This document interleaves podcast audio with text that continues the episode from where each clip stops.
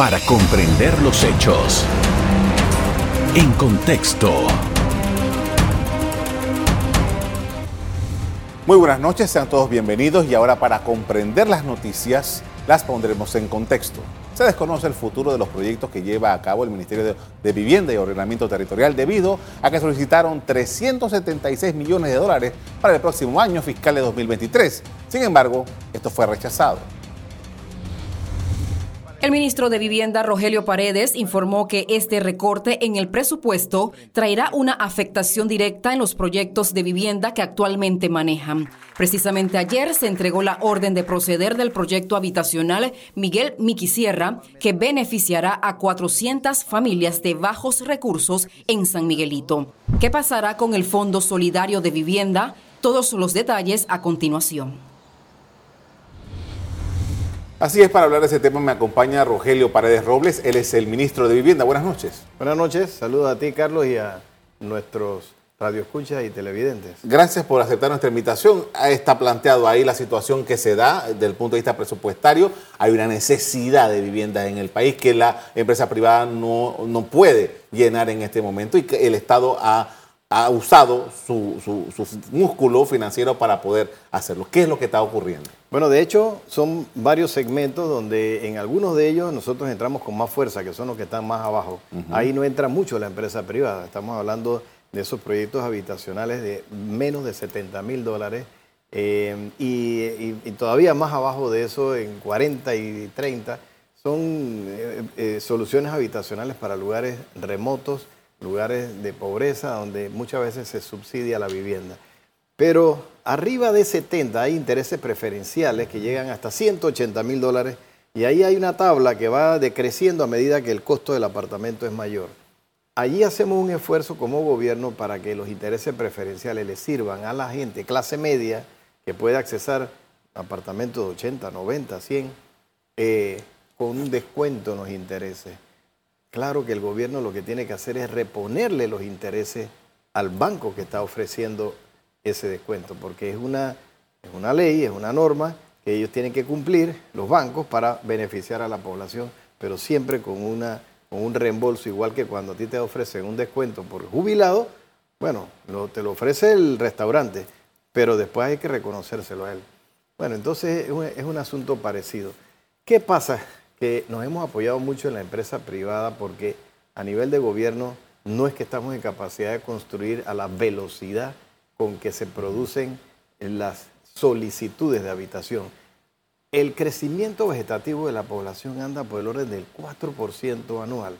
Y eso hace que entonces, bueno, gente que tú sabes que nacen a la vida eh, productiva, 18 años, este se junta con ella, eh, buscan un apartamento, buscan un lugar donde estar muchas veces no existen lugares de alquiler, que es lo que nos hace falta.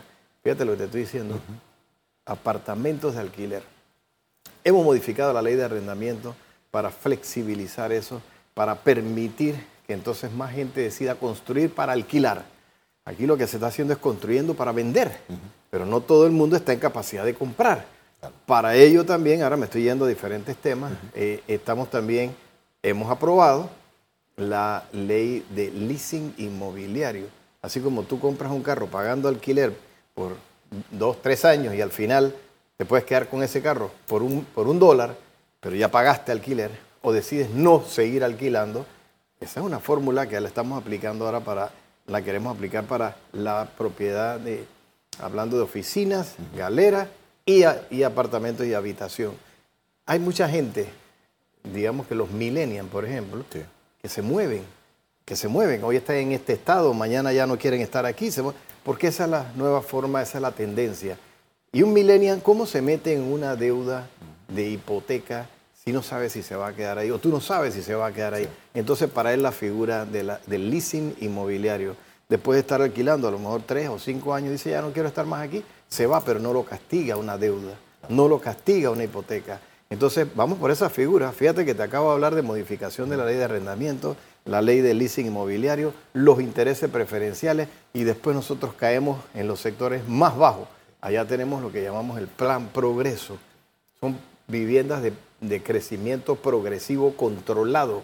Yo les doy el 60% de la vivienda, Carlos, no lo de la vivienda completa, el 60%, con una habitación y un área mínima de uso múltiple para habitación de, la puedes utilizar para sala, comedor, cocina y baño, pero una habitación. Las otras dos las tiene que construir él. Entonces estamos hablando de un proyecto, como te decía, de crecimiento progresivo controlado, donde el diseño no se va a alterar o no vas a hacer parches en la casa eh, con el crecimiento que naturalmente se da. Tú no te quedas con una vivienda así como la recibiste y te quedas 20 años con ella. Te puedes quedar con ella 20 años, pero la vas reformando en el camino. Entonces sabemos que la autogestión no se puede perder. Y por ahí estamos entrando. Ahora, ese déficit habitacional sigue clavado en 185 mil soluciones habitacionales en todo el país porque es una acumulación de años. ¿Dónde, dónde se ubican este, el grueso de esta, de, estas, de esta cantidad, 185 mil? Muchas veces en la legalización de tierras. Cuando tú, bueno, déjame decirte que la mayor parte de las ciudades se conformaron por invasión. ¿no? Entonces una persona que ha estado 30, 40 años en un lugar que seguramente pues no está todavía legalizado porque entró de una manera eh, que no era la, la más kosher, eh, seguramente ya cortaron las calles. Lo más probable es que tengan agua y luz. A lo mejor el agua viene así medio furtiva y la luz es una telaraña. O ya les instalaron, pero la tierra no es de ellos. Entonces, esa es una solución habitacional que a nosotros nos preocupa, que la persona construyó y cree que lo que tiene ahí es de él, no es de él. Porque dice la ley que lo que está por encima de la tierra es del dueño de la tierra. Y si el dueño de la tierra no es él porque invadieron, o porque es el banco hipotecario, o porque es el Banco Nacional, o porque es el IMA o el BDAL, que sea, entonces él no es dueño de lo que tiene. nunca podría ir a un banco a solicitar una hipoteca sobre eso. Entonces nosotros estamos en un programa agresivo de legalización de tierras, donde si son tierras estatales hacemos que las pasen al banco hipotecario. El banco hipotecario entonces lo que hace es que mide y le factura para que pague también, no es para hacerlo gratis, pero para que pague el pedacito de tierra que ya preparó, que cultivó, que cercó. Y, bueno, y eso significa que esa persona ahora puede ir a un banco y decirle, yo tengo esto, la casa que construí y la tierra es mía. Vamos a hablar más de eso cuando estemos de vuelta del cambio comercial. Al regreso, seguimos conversando con el ministro de Vivienda acerca de los proyectos y vamos a ver la realidad presupuestaria que tiene para cumplir con ello. Ya regresamos. En contexto. Estamos de regreso, hablamos con el ministro de Vivienda, estamos conversando sobre los temas de interés y particularmente estamos hablando sobre la vivienda social. Antes de entrar en otros asuntos, usted hizo un eh, bosquejo casi que completo de lo que está haciendo el Ministerio de Vivienda, pero quería preguntarle acerca de lo que hablábamos al principio, o sea, las posibilidades económicas de seguir con esos planes, de mm. poder titular tierras, de poder construir las casas esas que son menos de 70 mil dólares, con las posibilidades financieras que tiene el Ministerio. Se reducen bastante con este con este recorte presupuestario. Yo tengo que ser honesto y tengo que decir que nosotros estuvimos solicitando poquito menos de 380 millones, creo que era, y nos asignaron 120. Yo debo entender que esa es la realidad, eh, la están viviendo todos los ministerios, la están viviendo todos los países, la pandemia trajo como consecuencia una, es como si hubiera puesto en pausa el país, ¿no?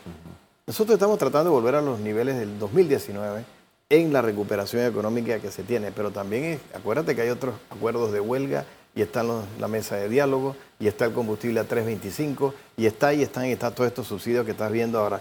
Nada más pensar en 3.25, el combustible que tú y el que está allá y nosotros utilizamos, ese combustible a 3.25 significa 500 millones de dólares de aquí a diciembre. Pero tiene que pagar alguien, porque no es que es gratis o que la plata estaba en el aire, se lo recortan a todos los ministerios. Entonces, una vez que se venzan el periodo, eh, eh, ¿qué? ¿Vamos a dejarlo así o se va a, otra vez a, mantener la medida por más tiempo? No lo sé. Suerte que el barril de combustible está bajando. Pero al final del camino son subsidios que, donde se aplican se los quitan a los ministerios. Y nosotros ya entendemos que sí hemos hecho un esfuerzo importante para mantener eh, al país andando a pesar de la pandemia, porque mucha, eh, muchos recursos se fue al sector salud. El presidente lo que hizo fue privilegiar la salud y que no nos pasara lo que le pasó a otros países, que la gente se moría en la acera, en Guayaquil, tú lo veías muriéndose en la acera, estaban peleando la última cama del hospital o el último tanque de oxígeno. Eso no pasó en Panamá. Pero hubo que invertir muchos recursos ahí. Entonces estamos ahora en el proceso de comenzar a, ver la normalidad. Mientras tanto tenemos recursos limitados. Con esos recursos limitados sí tenemos que bajar la velocidad de marcha de algunos proyectos que ya teníamos andando eh, de manera muy eficiente. Colón, por ejemplo, allá donde tenemos Alto de los Lagos, hemos tenido que bajar la velocidad. Nuevo Cartí, que son 300 viviendas para una comunidad que se está hundiendo en la isla. Acuérdate que allá comenzó con los cambios climáticos, comenzó agua ya se mete a la isla Cartí Subdup. En esa isla ya no se puede vivir. Entonces ese proyecto va avanzando, pero debía estar, debe estar terminado para noviembre del próximo año. Ellos están a la mitad del camino. Proyectos como el de Brooklyncito son proyectos que requieren también eh, recursos. Ni hablar de los albergues, Carlos. El problema es que yo no tengo un radar o, no tengo una bolita mágica para saber cuándo hay fuego. A lo mejor mañana hay un fuego y pasado mañana puede haber un deslizamiento de tierra. O si la lluvia fuerte en este momento, ahí donde está la gente en su casa viendo el agua caer, yo tengo que estar cruzando los dedos porque puede ser que haya inundaciones. Todo eso tiene que ver con vivienda. Y después, ¿dónde meto a la gente? Esas son contingencias. Entonces, este tipo de cosas que tú no puedes prever, tú puedes pensar que para diciembre hay un fuego, porque todos los diciembre hay un fuego, pero no sabes ni de qué tamaño, ni cuánto van a ser. Colón lleva dos, nada más que en el último mes. Y, en un día hubo 12, dos en simultáneo, el mismo día. Entonces, cosas como esas nos ponen en dificultades para poder tener a tiempo las, las, las soluciones. Entonces nosotros hemos identificado una figura que nos puede ayudar a bajar un poco el déficit habitacional y que es el acceso a la tierra. Acceso a la tierra. Eso lo queremos hacer, te doy la primicia, voy a presentar una iniciativa legislativa, yo vengo de la Asamblea, sé cómo funciona esto, voy a presentar una iniciativa legislativa para que las instituciones del Estado que tienen terrenos ociosos con vocación residencial, pero que están ociosos, con vocación residencial, los pasen al banco hipotecario. Con eso nosotros podemos notificar y resolver muchos casos de gente que están hoy en albergue o que están y que por autogestión pueden desarrollar su casita. Eso ha pasado mil veces. Entonces, la tendencia ya ahora es que la gente también busque de alguna manera cómo ayudarse. Nosotros podemos ayudar con algo, ¿no? En El Salvador les dan un alguito de dinero y ponen al mismo beneficiario a que trabaje y que construya su casa. Aquí en Panamá se hizo el piso y techo, famoso, ¿no? Exactamente. Carter, eh, eh, Mucha gente que nos está viendo no sabe lo que era piso y techo, pero piso y techo fue así como tú dices allá en Torrijos Carter, un proyecto que se le entregaba piso, techo y una unidad sanitaria cerrada, más nada. Y anda a ver si hay que dar algo de, algún vestigio de eso. Tú cogías la casita, la cerrabas y, y después hacías otras divisiones, pam, pam, pam. O sea, la gente que nació con un piso techo ya resolvió su problema, fue por autogestión y mira que ya no queda ni la sombra porque esto ha venido evolucionando. Usted mencionó hace un rato la reforma a la ley de arrendamientos, que ya está, ya la firmó el presidente, ya están dando, que debe darle ahora a los propietarios de inmuebles unas posibilidades de poder eh, enfrentar a las personas que le, que le deben eh, eso, eso también, y entiendo que se hicieron otras modificaciones. Explíqueme, por favor. El decreto 30, que acaba de ser sancionado, que acaba de ser firmado por el presidente, eh, establece la eh, derogatoria de tres otros decretos, el 145, el 314 y 411. Los tres, esos que te acabo de mencionar, fueron en pandemia. Se establecieron así para que no se pudiera desalojar a nadie, para que no se tirara a nadie a la calle en el medio de una situación difícil donde estábamos pidiendo que la gente se quedara en su casa. Pero ha pasado el tiempo y hay gente que estaba en esa condición, arropado por el 411, que se, y ya decidieron no pagar, pues. Entonces, ah, a mí nadie me puede sacar aquí porque es que el ministerio tiene un decreto y los jueces de paz entonces decían yo no puedo hacer nada, no te puedo desalojar, aunque el arrendador le pedía al juez de paz, oye, ya te me dio un platal hay que llegar a acuerdos, hay que llegar a entendimiento. Para eso la dirección de arrendamiento. Ahí tenemos abogados, han llegado no menos de 3.000 solicitudes. Mm, yo creo que ya estamos por 1.700 y tantos que han llegado a entendimientos con acuerdos que tenemos ahí pre eh, ¿no? Son unos formatos que la gente llena y se pueden ir a dos años más en pagos diferidos con su arrendador. Lo que no está bien, Carlos, es que un arrendatario que a lo mejor ya se reinventó, que ahora vende comida, o que ahora trabaja desde la casa, o que ahora está en alguna otra actividad, la gente ha seguido viviendo, ¿no? Eh, y entonces no está bien que castiguen más al arrendador que ha cargado con la deuda acumulada del arrendatario que decidió no pagar. Pero muchos han decidido entrar en arreglos y, en, y con el ministerio, lo hemos comprobado, sobre todo en el sector comercial, y han llegado a entendimientos. Entonces, esta medida, el decreto 30 que firma el presidente, es para que ya no haya ninguna protección y que el juez de paz sepa que si hay una solicitud de un arrendador que invoca la, eh, la ley y que pide que esa persona o llega a acuerdos con él o lo desaloja, ese, ese juez de paz tenga que actuar. Con esto vamos a hacer otra pausa para comerciales. De regreso seguimos hablando con el ministro de Vivienda. Ya regresamos. En contexto. Estamos de regreso con Rogelio Paredes Robles, es el ministro de Vivienda. Estamos analizando la situación de la vivienda en Panamá y usted mencionó eh, parte de los planes que están desarrollando tiene que ver con la legalización de las personas que han eh, entrado a, algunos terrenos. En el día de hoy se produjo un desalojo por allá por la zona del 24 de diciembre. ¿Cuál es la condición de esta, eh, cuando hablamos de invasión de tierra, que como todo el mundo lo conoce, aunque ya tiene otros términos que se usan mm. técnicamente, pero ¿cuál es la condición de Panamá en ese sentido? Bueno, nosotros hemos, hemos, hemos logrado controlar bastante el tema de las invasiones, pero las dos administraciones antes a la, anteriores a la nuestra prácticamente habían mirado para otro lado cuando se estaban produciendo estas invasiones. Yo creo que no estuvo bien. Eso fue entusiasmando a otros a meterse en tierras privadas. Yo en este momento puedo decir que hay bastante control. El ministerio ha sido muy, bueno, ha sido muy enfático en aquello de que tú no puedes ocupar la tierra de otro así mm, porque sí, porque mañana se meten a, a tu casa que tus hijas a lo mejor ya se fueron a estudiar a Estados Unidos, quedaron dos cuartos en tu casa disponibles y alguien se metió ahí. Ese va a ver televisión, la novela, que a lo mejor tú quieres ver la novela turca y él lo que quiere ver deporte. Ese se va a meter a la nevera también a, comerse la comida tuya y va a usar el aire acondicionado. Pero tú no lo invitaste. Entonces quiere decir que de alguna manera esa invasión de tierra, eh, esto no, no, sencillamente pues está fuera de toda norma. Nosotros hemos estado detrás de esos grupos y hemos desalojado, sí, en, muchos casos. En este caso específico que tú mencionas, no fue el ministerio. Se trata de un proceso que venía por varios años adelantando el dueño de la tierra. Estas son tierras privadas, no son ni siquiera tierras estatales. Entonces yo no me puedo oponer a una situación donde entra de por medio el dueño y dice, yo demuestro la propiedad de la tierra y solicito el desalojo por intruso ese es su derecho. Yo no puedo entrar ahí. Lo que sí es que tú has visto que las autoridades están acompañando a los jueces de paz. En este caso tuvo que haberse dado la, advertencia previa y bueno, lo que pasa es que la gente hace caso omiso de eso.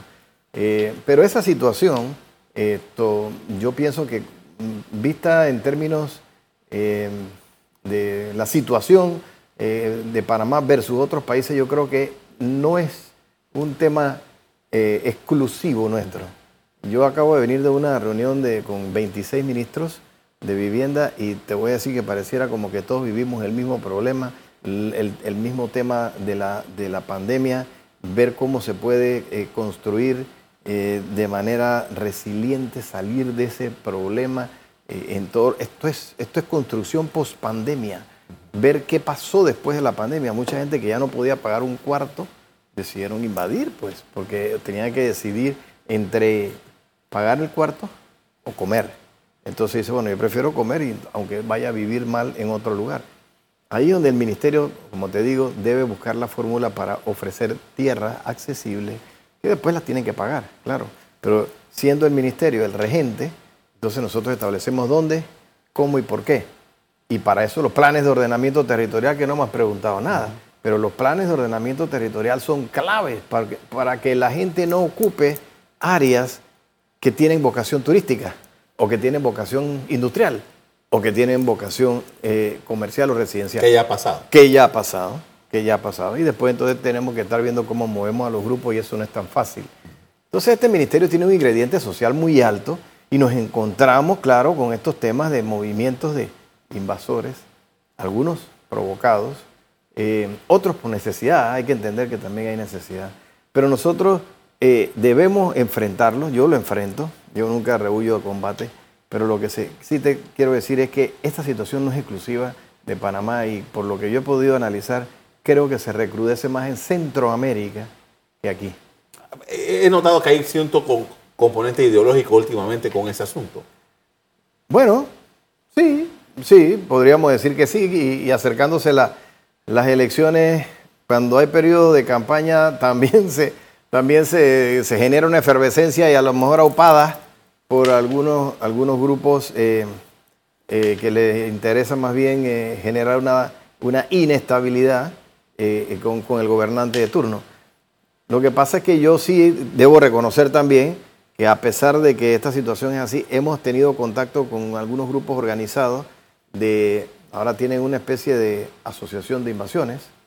Entonces, em, yo debo reconocer que sí eh, han tenido acercamientos conmigo y mientras estén en conversación con el ministerio en la dirección de asentamientos informales para ver la posibilidad de comprar las tierras o expropiar o por la vía de la transferencia, mientras estén en conversaciones con nosotros, yo no voy a promover nuevos desalojos mientras que haya posibilidades de éxito. La cosa, lo que no puede ser es invadir y esperar que el ministerio venga a resolverme a la fuerza. Eso no todo tiene que ser negociado. Usted mencionaba hace un rato de, eh, bueno, hay eh, eh, un espectro en el cual se maneja la empresa privada. Usted dice que ustedes están tratando de alentar a la empresa privada para construir por menos 70 mil dólares y ahí entra la figura del Fondo Solidario. Solidario de Vivienda. Es el proyecto bandera del ministerio.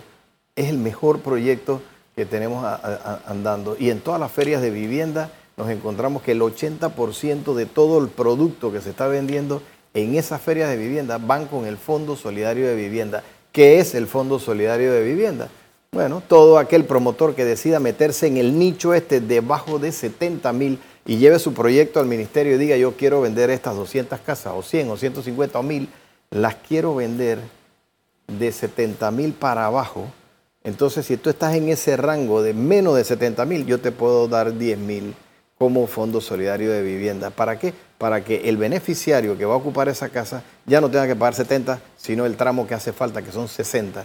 Esos 60 termina pagando 186 dólares al mes, una cosa, eh, una tontería. Hay un proyecto que se, que, se está apoyando en el Fondo Solidario de Vivienda, yo tal vez no debo mencionar el nombre aquí, pero sí voy a decir que es para el lado de Pacora, que está haciendo casas en hilera. Y te voy a decir que llegan a ser casas de 55 mil, 50 mil, casas en hilera, son pequeñas, son apartamentos, una pareja recién casada, una casa de 55, que yo le dé 10 mil, ya cuesta 45. O sea, tú vas a pagar menos de 100 dólares.